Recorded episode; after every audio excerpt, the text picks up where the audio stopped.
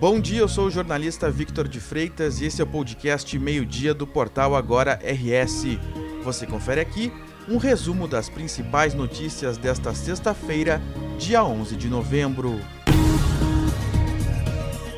O fluxo de veículos começa a se intensificar nesta sexta-feira, com destino às praias gaúchas devido ao feriado da Proclamação da República. A CCR Via Sul concessionária responsável pela manutenção e cobrança de pedágio na Freeway, projeta que mais de 60 mil veículos por dia passem pela rodovia entre Porto Alegre e o litoral entre esta sexta-feira e a terça-feira. O fluxo previsto para esta sexta-feira é de 70 mil veículos trafegando pela BR-290 Destes, 55 mil deverão seguir sentido litoral. Já no sábado, a projeção é de 58.500 veículos, também sentido ao litoral, com fluxo mais intenso entre as 9 horas da manhã e o meio-dia e a partir das 2 horas da tarde.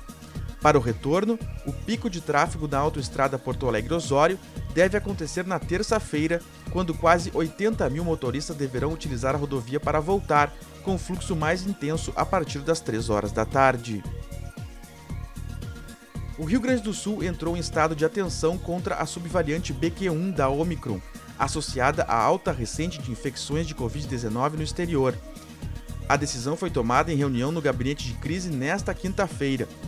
Segundo o governo do Rio Grande do Sul, o estado não vai emitir alertas e nem avisos.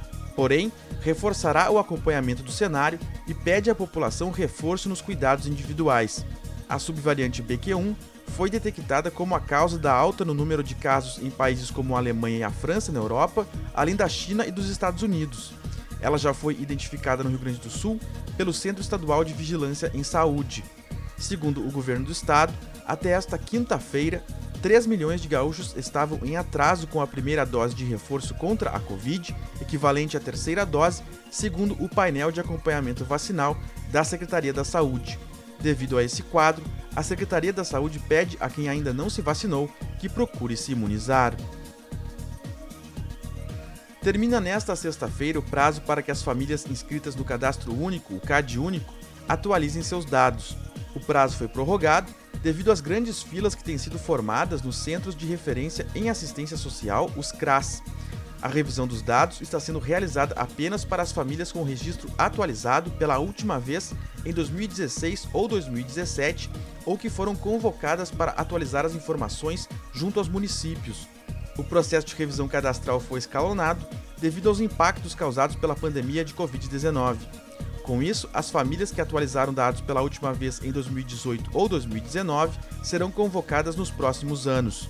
A atualização do cadastro é obrigatória para a continuidade do recebimento de benefícios pagos via programas sociais, como o Auxílio Brasil, o benefício de prestação continuada, a tarifa social de energia elétrica e a ID Jovem.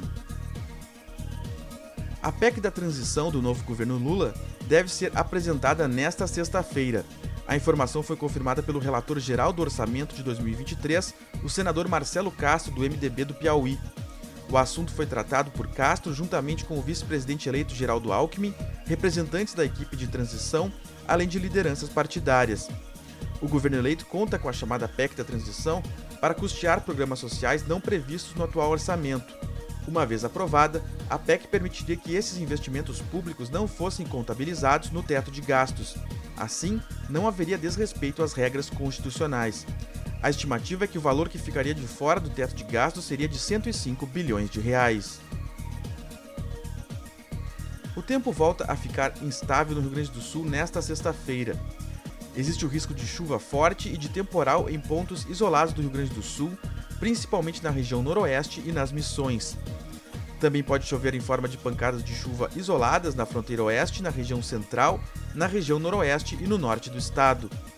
Quanto às temperaturas, a sexta-feira começou com a temperatura amena no estado, mas aos poucos o calor ganha bastante força em diversos pontos do território gaúcho.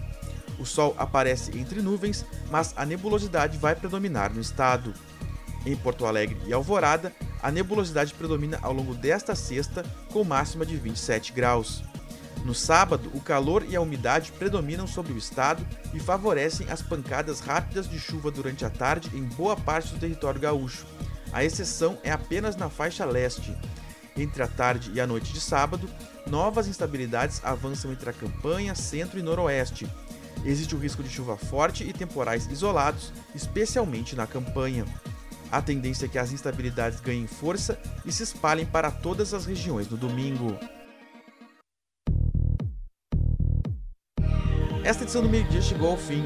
Mantenha-se informado em agora no rs.com. Obrigado pela companhia, um bom feriado e até o próximo meio-dia.